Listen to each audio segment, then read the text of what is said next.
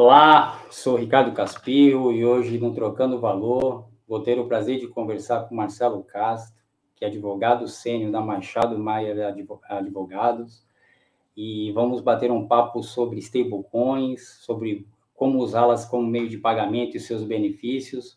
É, o objetivo do canal é informar e educar a comunidade de criptoativos e vai ser um, vai ser um prazer ter o Marcelo aqui com a gente. Oi, oi Marcelo, como é que você está, cara? Obrigado por aceitar o convite. Estou é, muito feliz em poder bater esse papo contigo.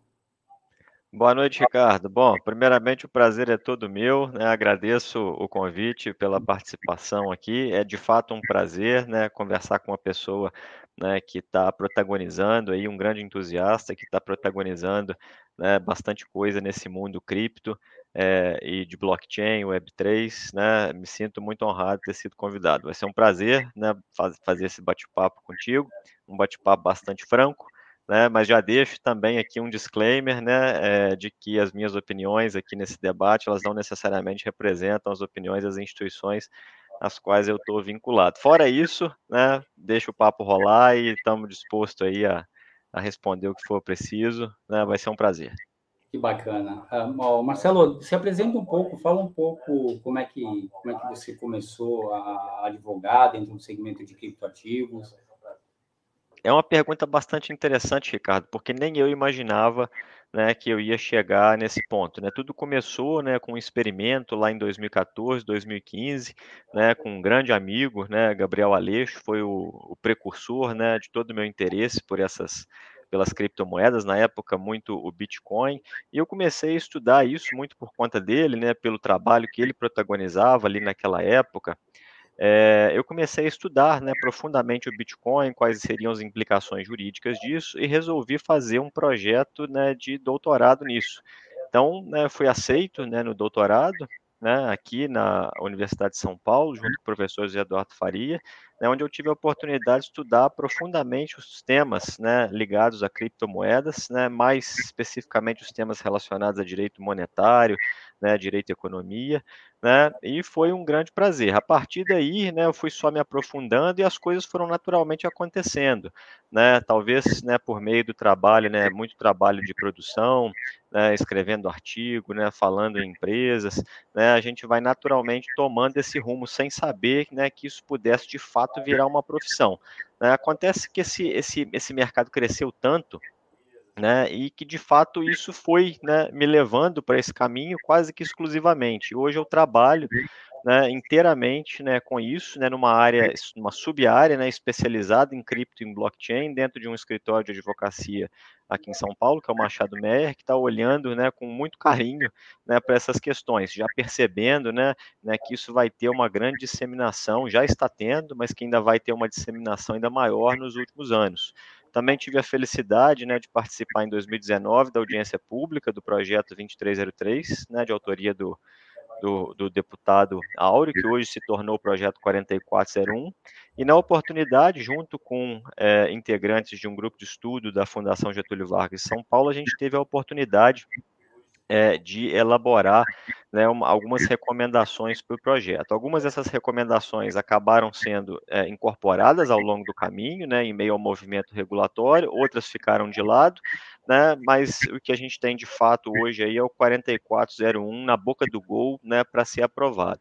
Né, e ao que tudo indica, se esse projeto for aprovado, né, parece que isso vai dar mais ainda segurança jurídica para o estabelecimento desse mercado no Brasil e as oportunidades, inclusive profissionais nesse mercado, né, vão ser cada vez mais crescentes. Né. Eu, particularmente, já trabalho só com isso, com foco nisso, né, e acredito que esse mercado, né, essa nova lei, né, pode, né, e também regulação futura, pode fomentar um mercado ainda mais promissor, né, ainda maior dessas tecnologias. Com certeza, esse vai ser o futuro. Eu queria, queria, entrar contigo já diretamente sobre a questão das stablecoins, e a gente tem uma gama que dá para falar para atribuir o que são as stablecoins, mas eu gostaria que você trouxesse teu ponto de vista sobre a stablecoin, principalmente aquela que é que é lastreada moeda fiduciária, né? Qual que é a, qual que é a qual que é a sua opinião sobre stablecoins? Como é que você está enxergando as stablecoins dolarizadas, as que são uh, dolarizadas por, pelo real? Pelo euro, enfim, como é que você vê essa dinâmica é, de empresas tem, construindo as suas próprias é, é, moedas corporativas? Vamos, vamos, vamos falar dessa, dessa forma. Perfeito, Ricardo. Esse parece ser um dos debates né, mais importantes, vamos dizer assim, desse ano e do próximo ano. Sem sombra de dúvida, o tema das stablecoins né, vai ocupar a cabeça de muita gente, principalmente do regulador né, nesse ano e no próximo ano. Vide aí né, as expectativas né, é, de aprovação, de elaboração de um projeto de lei nos Estados Unidos, a aprovação da lei de stablecoins no Japão e etc. Né, Para entender um pouquinho né, stablecoins e por que, que esse assunto é tão quente, né, é, e é óbvio que ele é tão quente assim, devido ao potencial transformador que ele tem, mas também devido a alguns riscos jurídicos que ele levanta. Então, para entender um pouco desse panorama, né, seria interessante entender né, por que, que elas surgiram, né, como que elas surgiram. Obviamente, a gente não consegue atribuir né, uma finalidade exclusiva para stablecoin, né, da mesma forma como a gente não consegue atribuir uma finalidade exclusiva para Bitcoin, né, para criptomoedas em geral, descentralizadas em geral, mas a gente pode mais ou menos entender né, por que, que elas surgem depois né, das criptomoedas. Se a gente for olhar né, bem, né, lá em 2008, quando surge o paper do Satoshi Nakamoto, depois em 2019, quando o bloco Gênesis é, é, é, é, é minerado, né, é, lá no, no, paper do Satoshi está escrito né, que Bitcoin seria né, an electronic cash system, a peer-to-peer -peer electronic cash system, quer dizer, um sistema de pagamento peer-to-peer, -peer, de ponto a ponto, né, eletrônico. Né? Então, a gente não sabe exatamente né, se aquilo nasceu para ser uma moeda, mas havia certamente uma ambição né, de fazer com que o Bitcoin e as criptomoedas né, se tornassem um meio de pagamento. Acontece que, devido a alguns problemas, né, talvez técnicos, estruturais, né, e até econômicos em geral, a gente percebe que as criptomoedas, né, apesar do grande potencial transformador, né, revolucionário, a gente vai saber disso nos próximos anos, né, elas, não, elas não cumpriram de fato a promessa de se tornar um meio de pagamento eficaz. Eu não estou falando que elas não podem ser usadas para pagamento, elas podem ser usadas para pagamento, né? A diferença é que elas são usadas né, com base em regras jurídicas muito específicas, diferente das regras jurídicas que permitem o pagamento da moeda, por exemplo. Né? Então, por exemplo, se eu quero pagar com real, né, com uma notinha de real, com a moeda física, né, eu tenho uma garantia pública de que aquilo ele tem curso legal, de que aquilo ele tem obrigação de ser aceitado, de ser aceito, perdão, né, pelo, pelo comerciante, né, se eu quiser pagar um cafezinho na padaria, por exemplo. Agora, se eu quiser pagar com uma, com uma, uma criptomoeda, com Bitcoin, eu consigo pagar? Eu consigo, né? Só que eu não tenho essa garantia pública, esse curso legal. Eu consigo fazer isso com base na aceitação, né, na boa vontade do comerciante. Ele tem que aceitar e fazer aí comigo um contrato de compra e venda, de permuta, dependendo do caso. Né? Agora, mesmo tendo a possibilidade de fazer isso, o fato é que as criptomoedas não cumpriram muito bem esse papel. Né? Existem várias razões para que isso aconteça. Né? No caso do Bitcoin especificamente, a rede ela é de certa forma um pouco ineficiente. Né? Ela registra poucas transações por segundo se comparado com os meios tradicionais centralizados de pagamento. Né? E, sobretudo, né, as criptomoedas, em especial né, o Bitcoin, tem uma volatilidade muito grande. Né? Isso impede a utilização das criptomoedas em geral para pagamento né, é, a utilização para pagamento desses criptoativos, dessas criptomoedas, tem sido quase irrelevante. Eu não estou falando isso como um ponto negativo, só estou dando uma fotografia aqui do momento. Né, elas, elas têm funcionado muito mais, exatamente pela volatilidade, como um ativo de investimento, né, um ativo especulativo, do que propriamente como um meio de pagamento, uma forma de se fazer pagamento na economia. Né, existem razões né, técnicas estruturais para isso. Isso tem acontecido no Brasil e no mundo inteiro. Até mesmo em El Salvador, por exemplo, que passou a lei Bitcoin, uhum. né, que é uma lei que visa dar garantia pública né, para se fazer pagamento né, é, com Bitcoin, atribuindo curso legal né, ao Bitcoin, estabelecendo uma série de incentivos, né, como, por exemplo, desconto no galão de gasolina se você pagar com Bitcoin, né, é, é, eles também né, deram um incentivo de 30 dólares para quem baixasse a wallet, né, a carteira digital para movimentar, para movimentar bitcoins, que é o wallet ativo. Então, assim, mesmo com todos esses incentivos, o Bitcoin propriamente não colou né, como meio de pagamento em El Salvador. Isso não significa que vai ser assim né, para o resto da vida. Pode ser que daqui a alguns anos isso escale e ganhe né, essa finalidade de meio de pagamento, mas acontece que isso de fato não está acontecendo. Muito desse, disso né, é, advém né, do fato de as criptomoedas serem muito voláteis. Né. Uhum. Né? E aí, por conta disso, surgiu né, é, no mercado, e também dada a possibilidade que a blockchain né, gera, né, de se lançar, de se emitir, né, sobre si outros, outros tipos de ativos, né, sur, começou a surgir a ideia da stablecoin, que seria né, uma espécie de criptoativo cujo valor é controlado, né, por algumas técnicas. Né, existem hoje, né, basicamente, se a gente for colocar numa, em categorias gerais, assim, ideais, três tipos né, de stablecoins. Né? As stablecoins né, com lastro, vamos dizer assim, com reserva né, é, em ativos é, é, off-chain, né, fora da blockchain, né, stablecoins né, com reserva né, em ativos on-chain e as stablecoins algorítmicas. Né? Cada um uhum. desses tipos de stablecoin né, é um tipo específico, utiliza uma técnica específica para tentar controlar o valor né, da, da stablecoin. Geralmente, frente ao dólar, pareado com o dólar. Então, no caso das stablecoins né, que utilizam reservas off-chain, a gente tem uma emissão né, de cripto, de, de, de, stablecoin, né, do token, vamos dizer assim, é, é, registrado em blockchain, de uma mesma quantidade, de um para um, do que você tem em reserva, guardado em reserva em dólar. Então, por exemplo, você mantém né, mil dólares em reserva, você emite mil unidades stablecoin. E você estabelece né, que uma stablecoin vale um dólar.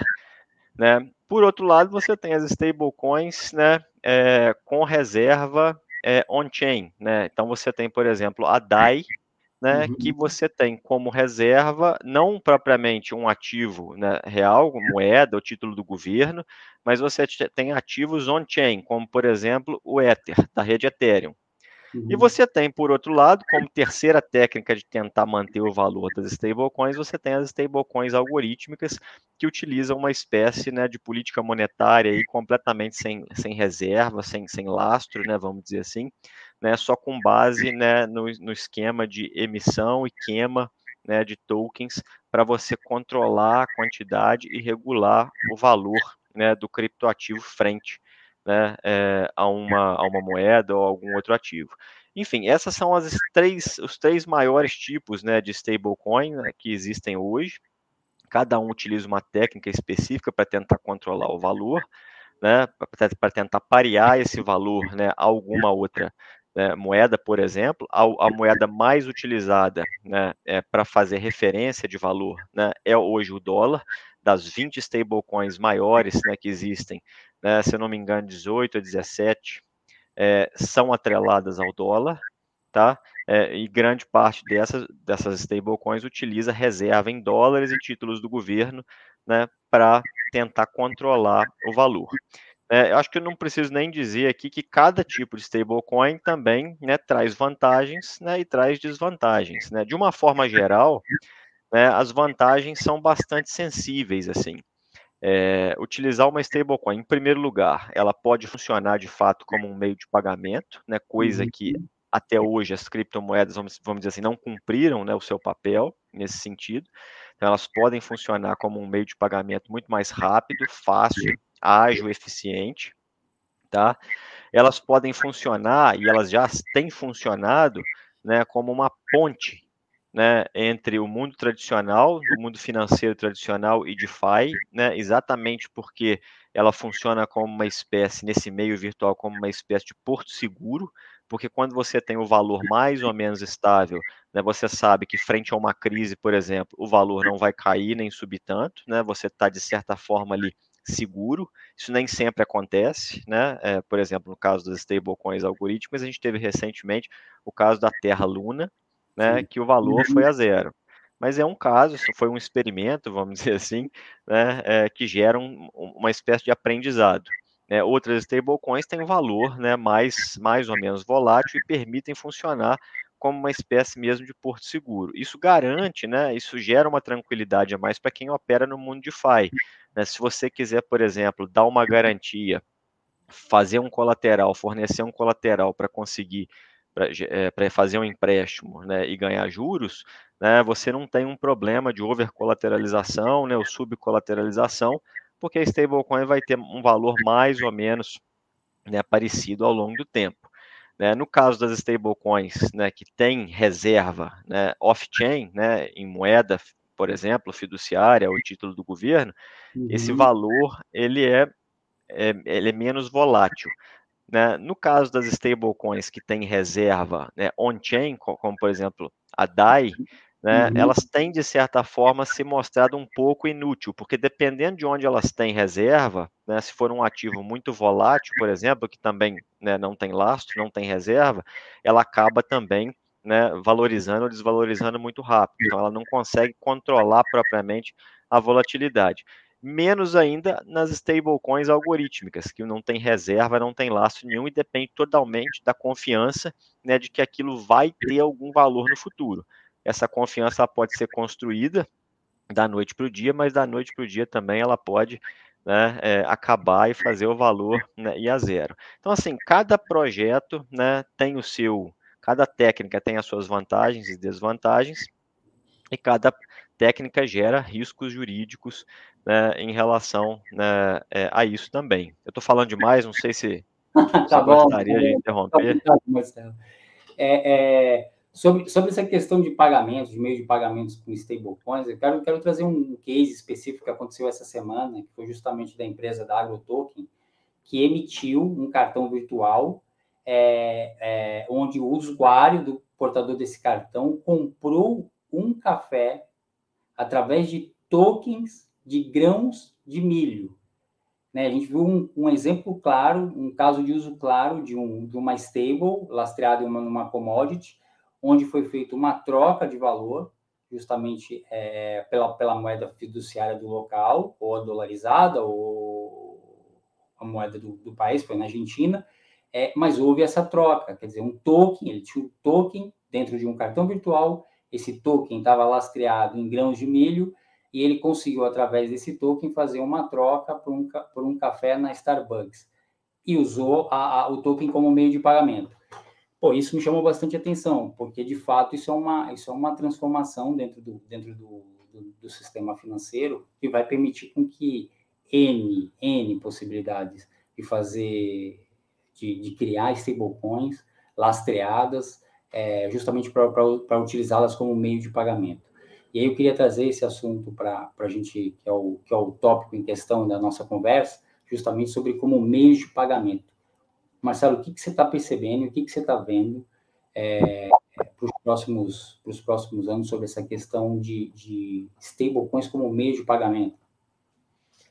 É, essa é uma pergunta. A gente não faz, não costuma fazer futurologia, mas nesse caso, né, parece que todas as variáveis estão apontando tanto para uma mesma direção que fica difícil não reconhecer o papel protagonista das stablecoins no cenário né, econômico, macroeconômico, nacional né, e global. Uhum. É, sem sombra de dúvida, né, devido né, à, menor volatilidade das stablecoins, né, a possibilidade de você lastrear elas em ativos reais, ativos físicos, né, moeda fiduciária, né, títulos do governo, elas têm né, um apelo muito mais forte né, a funcionar como é, meio de pagamento do que propriamente as criptomoedas. Isso já está acontecendo. Né? Então, eu vejo um cenário de crescimento muito grande, né? projetos né, desafiadores, né, ousados, arrojados, que vão cada vez mais emitir suas próprias né, stablecoins. É, é, como meio de pagamento. Né? E aí a gente é importante a gente fazer algumas distinções e tentar entender alguma coisa nesses mei nesse meio, também para a gente não cair em armadilha.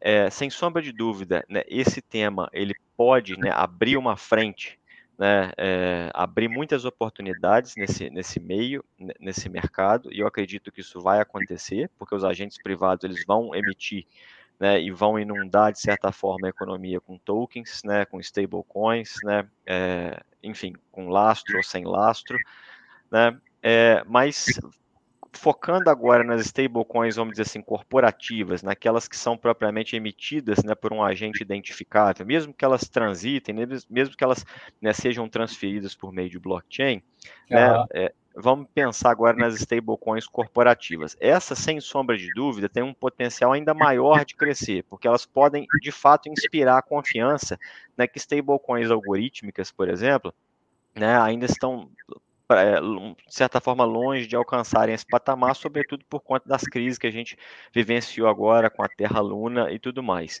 Mas então, vamos focar aqui na stablecoin. O que, que uma stablecoin né, corporativa precisaria ter, primeiro, para escalar né, e também, de certa forma, para enfrentar os riscos jurídicos né, que eventualmente podem aparecer no meio do caminho. Né, uma stablecoin corporativa, né, aquela que tem reserva em algum ativo real, né, algum ativo é, é, moeda fiduciária, o título do governo, né, é, tem um estudo recente que falou, olha, para você ter de fato uma stablecoin, você tem que ter duas coisas. Né? Primeiro, né, você tem que ter né, a garantia de que o emissor né, ele vai né, emitir aquilo né, e vai resgatar aquilo a qualquer hora de um para um. Né? E segundo lugar, né, você tem que ter a garantia de que ele vai ter né, é, esse, essa reserva né, é, 100% né, segura, é, guardado, né, vamos dizer, entre aspas, em cofres seguros né, e com transparência. Né? Se você tem uma stablecoin desse tipo, a gente tem um grande problema, né, vamos dizer assim, para o universo, pra, pra, até para questões de política monetária, porque a gente uhum. pode né, de fato inspirar né, uma grande confiança nesse tipo de moeda. É, isso de fato pode cumprir a função né, de meio de pagamento, pode escalar, né, e isso pode ter um papel né, muito semelhante ao dinheiro, né, circular com alta velocidade na economia, como meio de troca, né, unidade de conta e reserva de valor. Né, eu até é, é difícil, né, é, é, perceber, enxergar do ponto de vista técnico, jurídico, né, teórico, as criptomoedas como dinheiro hoje, mas é muito mais fácil identificar as stablecoins, pelo menos estruturalmente, como uma espécie de dinheiro de emissão privada, né, a semelhança do que os bancos fazem com a moeda bancária. Né? Hoje em dia existem três tipos de moeda no Brasil. Né? A gente tem a moeda física, né, o papel uhum, e a uhum, moedinha. Uhum a gente tem né, uma moeda né, digital que circula né, entre os bancos, né, também de emissão do Banco Central, a moeda física é emitida pelo Banco Central. Você tem também uma outra moeda de emissão pública, que é a moeda das contas reservas bancárias, que ela só funciona né, é, para liquidações interbancárias e ela está uhum. restrita a esses participantes né, é, no mercado, e você tem uma, um outro tipo de moeda, que é uma moeda de emissão privada, que são né, as moedas bancárias, né, que são as moedas emitidas de forma privada pelos bancos. É, as stablecoins poderiam funcionar como uma espécie, né, ainda não regulado, né, de moeda é, privada bancária né, é uma emissão privada, né, que funcionaria, entre a, vamos dizer assim, com, com, com alta velocidade, com possibilidade né, de ser usada como meio de troca, meio de pagamento, né, unidade de conta e reserva de valor na economia. Né? Então, eles têm esse potencial muito grande. Mas, para que isso aconteça, né, para que essas stablecoins de fato né, é, inspirem essa confiança e alcancem esse patamar né, vamos dizer assim, que hoje é ocupado né, pela moeda bancária, né, é preciso que esse projeto seja confiável né, e é preciso né, que a gente vença alguns obstáculos jurídicos. Né. O primeiro deles, né, talvez até de menor é, monta, né, é, a, é, a, confusão né, que muita gente tem feito entre stablecoin né, e valor mobiliário. Né, nos Estados Unidos, uhum né, os Estados Unidos está, uhum. é, o atual presidente da SEC está batendo na tecla né, de que algumas stablecoins, né, a grande maioria das stablecoins, seria uma espécie de valor né, mobiliário. Mas para além disso, né, é, esse talvez seja um problema é, periférico, o grande problema é saber se de fato né, é, quem está emitindo esse stablecoin vai né, garantir o resgate de um para um dessa, dessa, dessa stablecoin e se vai manter essa reserva 100% intacta né, é, e é, de forma transparente. A gente sabe que hoje isso não acontece. né? Talvez porque seja muito caro, né, você manter 100% de reserva, né, e ainda assim dar transparência, né? Só para se ter uma ideia, né, a Tether, né, a stablecoin norte-americana, uhum. né, foi multada, né, ano passado ou em 2020, se não me engano, né, em, no, no, primeiro caso em mais de 18 milhões de dólares e depois mais de 40 milhões de dólares porque não tinha as reservas né, de forma transparente, não, não, não dava transparência para as reservas. Então, isso tudo né, é, a gente às vezes né, é colocado como um empecilho ao crescimento das criptomoedas, né, a barreira jurídica, mas na verdade eu vejo muito mais a regulação aqui favorecendo esse ambiente de crescimento das criptomoedas, dando segurança e garantia para que elas cresçam, do que propriamente servindo como impeditivo. Porque se eu tenho né, é, stablecoins que de fato, né, que, pelo menos em tese, né, teriam essa reserva, mas se eventualmente você tem um problema né, de resgate, você não tem o resgate de um para um, né, ou então você tem mais emissão do que propriamente né, você tem em reserva, né, isso sim pode né, é, eliminar a confiança nesses ativos, né, pode gerar eventualmente, né, entre aspas, uma corrida bancária e deixar muita gente a ver navios. Né? Então, talvez esse seja hoje né, o principal problema das stablecoins, né? o resgate de um para um, no caso das stablecoins né, corporativas, vamos dizer assim, né, que uhum. tem reserva em ativos físicos, em moeda fiduciária, em títulos do governo, né, e também o fato deles manterem a transparência, que é algo que hoje não acontece. Né. Me parece todo o movimento regulatório ao redor do mundo, e a gente está muito atento é, no que está acontecendo ao redor do mundo, todo esse movimento regulatório está né, indo em direção né, para esse caminho, né, no sentido de se né, haver o resgate de um para um né, e de ter transparência nas reservas. O Japão emitiu agora recentemente, publicou recentemente uma lei né, que é, é, autoriza apenas a determinadas instituições a emissão desse, desse tipo de criptoativo.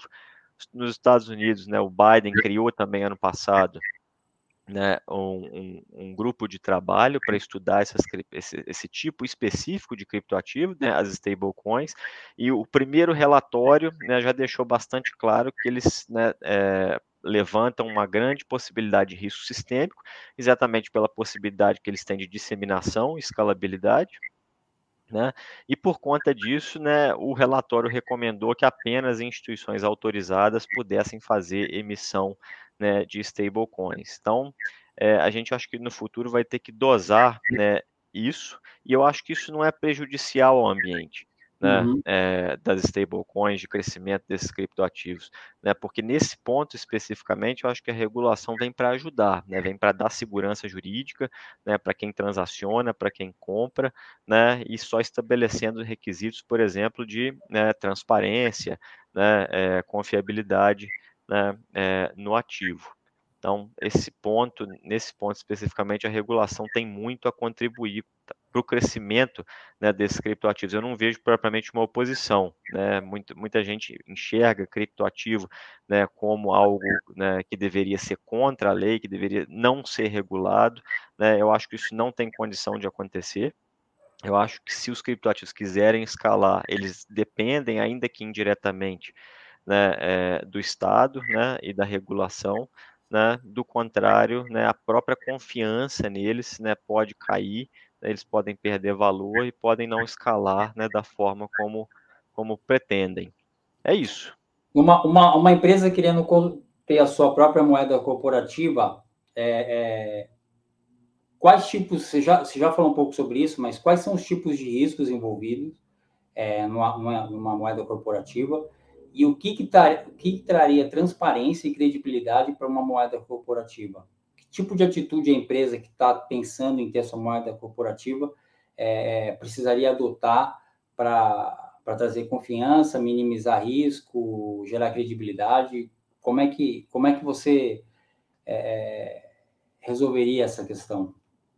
Olha, do ponto de vista técnico, Ricardo, é, fazer, emitir uma stablecoin lastreada em algum ativo real, né, algum ativo né, físico, como por exemplo soja, milho, né, uhum. né, isso de certa forma escapa da definição né, de moeda, de emissão de, de, de, emissão de moeda privada, porque tendo lastro em commodity, isso poderia atrair a natureza jurídica né, de um bem, né, de uma commodity.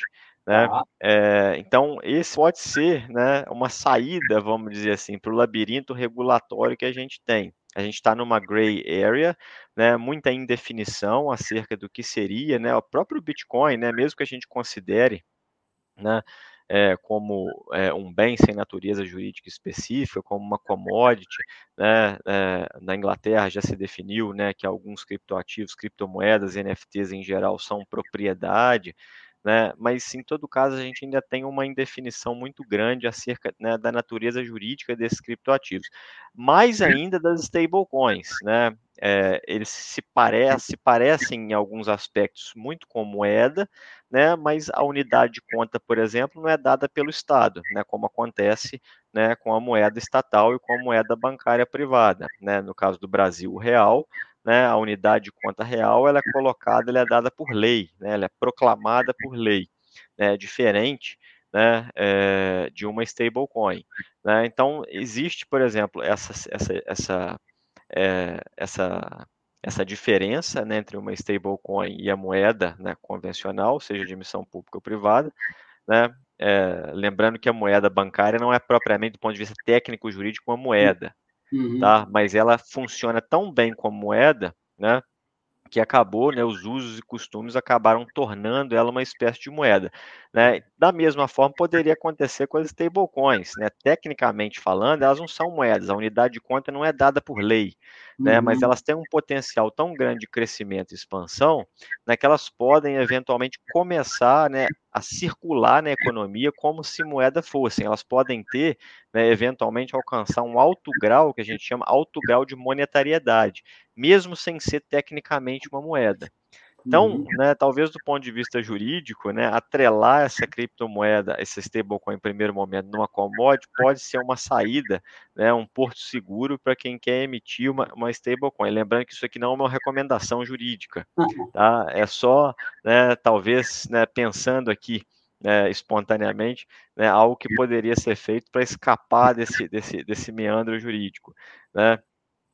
É, e além disso, e aí certamente, né, independentemente dessa, dessa, desse debate mais profundo sobre qual é a natureza de moeda ou não, né, é, a, a, dica seria, né, lembrando que não é uma dica, não é uma recomendação, é, é manter né, 100% né, de reserva né, e dar transparência para né, como essa reserva é administrada. Se você tem ela 100% em real, em moeda fiduciária, se você tem 95% em real e os, os, outros 5% em título do governo, em ativos com alta liquidez, né, essa, esse, esse, esse disclosure, né, essa uhum. transparência, ela é muito importante. Né? Há quem diga nos Estados Unidos que a multa né, de mais de 40 milhões né, que a Tether tomou né, poderia ser evitado com um simples disclaimer, né, dando transparência né, para as reservas, né, para esse tipo de, né, de stablecoin, porque você tinha é, guardado em reserva. Então, assim, pode ser né, um caminho né, mais fácil para quem quer emitir né, stablecoin, mas evidentemente como a gente está numa gray area, né, numa zona cinzenta, é tudo muito, é muito difícil de você cravar 100%. Né? Não, não existe emissão né, de, de stablecoin, por exemplo, no Brasil, que seja isenta de risco. Né? Uhum. Sempre vai ter o risco de aquilo eventualmente ser classificado como um valor mobiliário, de aquilo invadir né, uma zona né, é, que é privativa de instituição financeira. Né? É, então, esses riscos existem. Você também tem que ter cuidados né, com KYC, né, com a lavagem de dinheiro. Né, tudo isso é muito relevante na estruturação do projeto. É o que a gente chama, né, o que a gente faz né, cotidianamente na nossa prática jurídica de legal design. A gente tem que uhum. adaptar todas essas variáveis para a gente não colocar aí um projeto na rua né, que não para de pé. Isso é 100% aplicável às stablecoins, né, sobretudo pelo fato de que elas carregam risco. Né, se elas se disseminarem, sobretudo se elas se integrarem ao sistema de pagamento tradicional, né, elas levantam né, uma chance de risco sistêmico né, muito grande. Né, e a regulação né, pode, né, de alguma forma, não digo que pode impedir é, uma, de, de, de, algo ruim nesse sentido acontecer, mas ela pode diminuir o risco, né, ela pode fazer eliminar alguns projetos ruins né, e deixar no mercado só né, projetos que se sustentam né, do ponto de vista é, de risco mesmo, né, que apresentam um menor risco, né, porque guardam todas essas garantias né, de, vamos dizer assim, um, um reconhecimento oficial pelo regulador, né, é, garantia de transparência né, para o né, usuário, né, e também né, a garantia de que ela não vai ser usada né, para fins ilícitos, de lavagem de dinheiro, financiamento do terrorismo. Tudo isso é muito importante né, para quem quer né, emitir né, a sua própria né, stablecoin. Né? Lembrando que muitas coisas precisam ser avaliadas, não é um debate simples, tá? Mas é tanto é que grande parte das stablecoins, a maior parte das stablecoins hoje, pelo menos as maiores, são emitidas fora do Brasil. Uhum. Não estou falando que é proibido aqui, a gente tem que analisar cada caso, né? Mas né, o fato é que a gente não tem, por exemplo, né, grandes stablecoins né, brasileiras. Existem alguns projetos, alguns sérios, outros nem tão sérios, né? Mas a gente precisa avaliar caso a caso, né, fazer uma análise customizada né, para saber o que dá para fazer e o que não dá para fazer, levando em conta que sempre vai haver risco. A gente está no meio de uma zona cinzenta, né? Não tem nada 100% garantido. Vamos ver, vamos ver se a gente sai dessa zona cinzenta agora e vamos para as famosas é, CBDCs, né? né? O Central Bank Digital Currency, é, quer dizer, um movimento global para que os seus países possam ter sua própria é, sua própria moeda digital. Como é que você está vendo isso? Eu sei que o Banco Central está bastante avançado nesse sentido, tem, tem, tem trabalhado arduamente para disponibilizar o mais rápido dentro do, do sistema financeiro brasileiro. Mas como é que você está vendo essa possibilidade de, dos bancos centrais emitirem suas próprias moedas digitais? É, não dá para saber exatamente, né, é, por que as, as CBDCs né, surgiram. Elas ainda estão em fase de teste, né? É, não digo isso nem como uma crítica, tá? Elas ainda estão em fase de teste, né? Mas a gente não tem propriamente atrelado às CBDCs uma finalidade específica. Certamente elas surgiram para fazer uma espécie, como resposta a esse movimento né, de criptomoedas e emissão de stablecoins, né? É, entre aspas, ativos com um potencial de monetariedade, né, de emissão privada né, e elas surgiram né, como uma resposta né, a esses ativos de emissão privada. Né? Só que a gente não tem propriamente né, é, uma finalidade específica. Né? É, existem possíveis finalidades, muitas finalidades que podem ser associadas a CBDCs, né, as, a, algumas delas muito parecidas né, com, as, com as stablecoins, por uhum. exemplo, uhum. como, por exemplo, divisibilidade, programabilidade, né, eventualmente até utilização em DeFi, tá? Mas a gente não tem propriamente identificado, né, uma finalidade né, específica para as stablecoins. Elas ainda estão em fase de teste na grande parte né, dos países do mundo, né? É, e é, os países ainda estão testando se ela de fato funciona, vai funcionar para melhorar a qualidade né, do sistema financeiro e sistema de pagamentos. Né? Pode ser, dependendo da configuração da CBDC, dependendo da forma como ela é estruturada, se ela vai ser uma CBDC de varejo, se ela vai ser uma CBDC de atacado, né, se ela vai poder ser, é, isso é interessante, se ela vai poder ser utilizada né, de forma online ou offline, né, tudo isso, to, todas essas características do projeto é que vão dar as futuras finalidades das CBDCs. Então, se eu tenho, por exemplo, uma CBDC que pode ser transacionada né, de forma offline, né, e aí só quando a pessoa né, é, ingressar online, né, a transação é liquidada, né, é, você tem uma possibilidade de atingir, né, de levar meios de pagamento para é, regiões remotas, por exemplo, ou regiões que estão recebendo né, é, é, estão passando por uma crise, uma catástrofe natural e, tá, e, e, e há uma dificuldade de, de, fazer circular meio de pagamento naquela região, né, é uma possibilidade. Né, você também pode baratear muito né, o custo de transações né, é, é, financeiras entre indivíduos, é, transações interbancárias, né, e até mesmo, né, e esse talvez seja o maior uso de o maior caso de uso, né, a maior potencialidade de uma CBDC é o caso de remessas internacionais, ou pagamentos transfronteiriços, pagamentos né, internacionais, remessas internacionais. Talvez aí sim a gente tenha uma grande possibilidade né, é, associada a uma CBDC. Nesse sentido, pode ajudar né, a baratear o sistema financeiro, a dar mais liquidez, né, é, a, a, dar mais liquidez na economia. Né, a gente pode colher alguns benefícios, como, por exemplo, divisibilidade, programabilidade, né, segurança, né, se, ela, se ela utilizar, por exemplo, né, redes né, é, é, descentralizadas, né, como blockchain.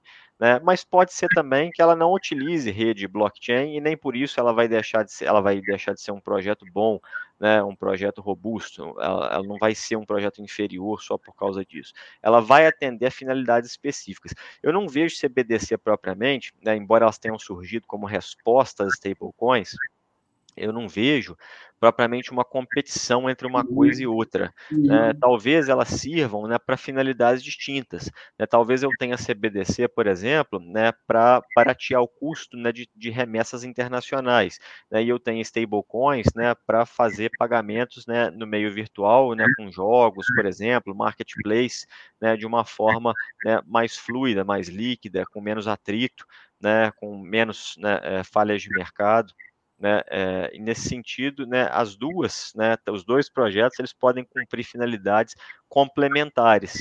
Né, eu não vejo propriamente essa, essa competição entre uma coisa e outra. Né.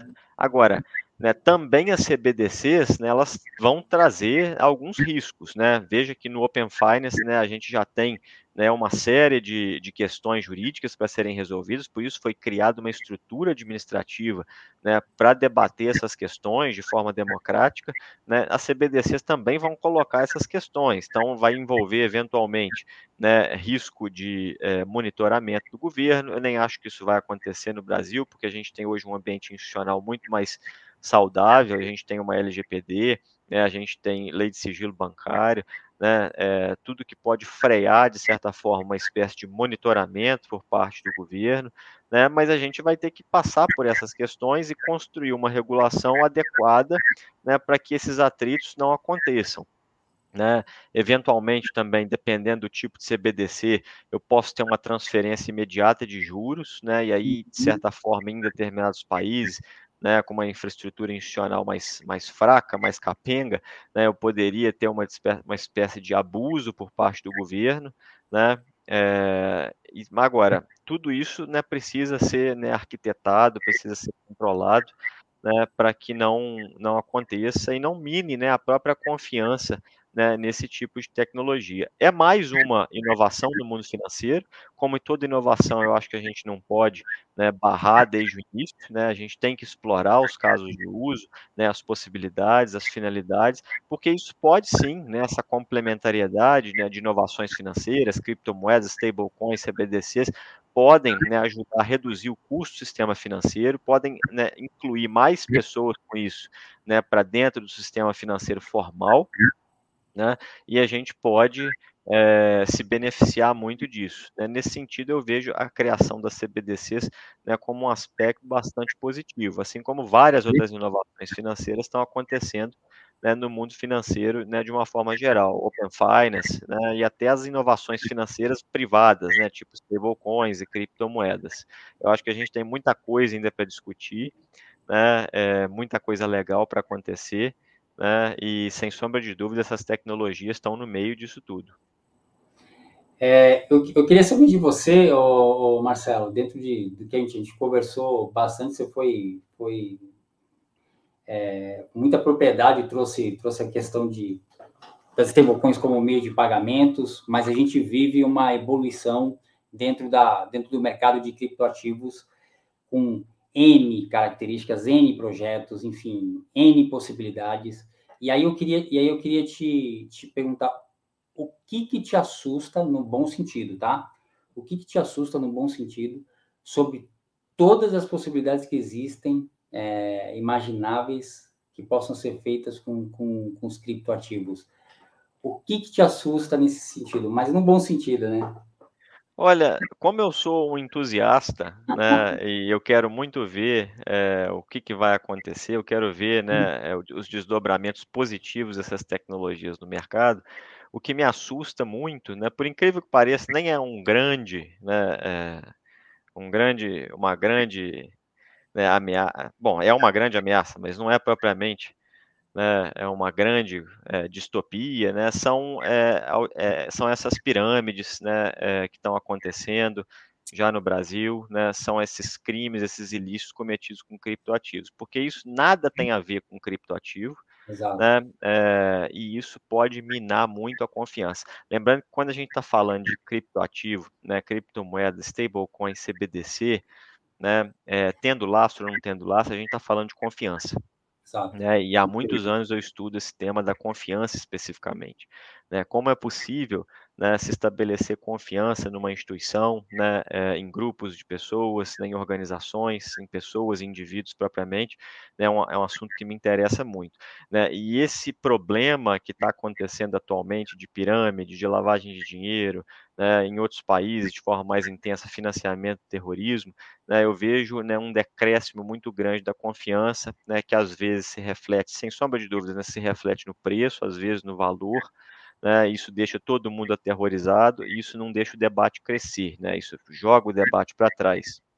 Então, é, isso me assusta muito, né, o fato de é, poder saber que, eventualmente, se isso não for controlado, né, isso pode fazer né, é, projetos natimortos, né, é, projetos que não, não, não, vão se desenvolver e não vão liberar né, todo o potencial né, positivo que tem é, para a economia. Se não fossem essas pirâmides, se não fosse, eu tenho certeza que a gente estaria num outro patamar de discussão, né, é, e também com uma capilaridade muito maior de todos esses ativos. Né, é, um, é, um, é, é um susto que eu tenho, eu acho que isso, de certa forma, ameaça né, o mercado.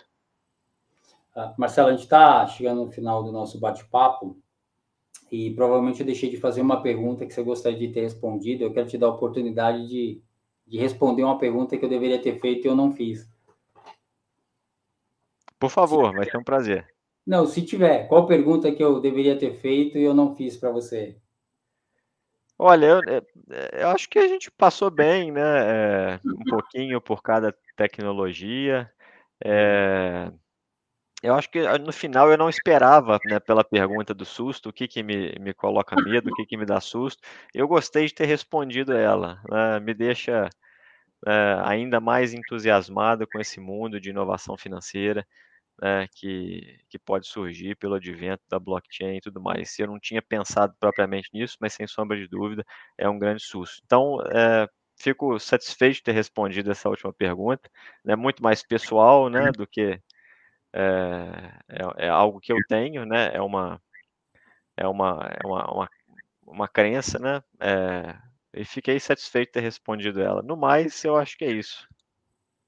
É, o, o bate-papo foi incrível e, e, e, o teu otimismo é, dentro desse cenário de criptoativos, a maneira como você enxerga as possibilidades é, de, de, melhorar o que, o, que, o que já existe hoje através dos, dos criptoativos e e de olhar com, bom, com os bons olhos, de falar, poxa, é uma, é, é uma, uma inovação que, que precisa ser lapidada, que vai ser lapidada, a gente precisa acreditar nesse tipo de inovação. É, eu fiquei muito satisfeito porque traz uma mensagem muito positiva sobre aspectos que causam espanto para alguns, stablecoins, né, a questão de toda a criminalidade que pode existir envolvendo criptoativos, mas é sempre sobre uma ótica muito mais otimista do que pessimista. E eu fiquei muito contente com o nosso bate Verdade. Talvez uma pergunta que você poderia ter feito e que eu ficaria satisfeito de responder é se stablecoin é dinheiro. Mas isso aí é para um outro bate-papo, é um, é um bate-papo que demoraria pelo menos mais algumas horas. Então, deixa para uma próxima. Eu já estou satisfeito né, pela participação aqui no, no seu programa, no seu canal, né? Foi um grande prazer, agradeço demais o convite, né? E estamos aqui de portas abertas para contribuir com o que for preciso. Parabenizo pelo seu trabalho protagonista, né? Pela visibilidade que você dá é, a esse tipo de tecnologia, né? E foi um prazer, né? Conversar com você virtualmente. O prazer foi meu. Obrigado, Marcelo. Grande abraço. Obrigado, igualmente. Um abraço.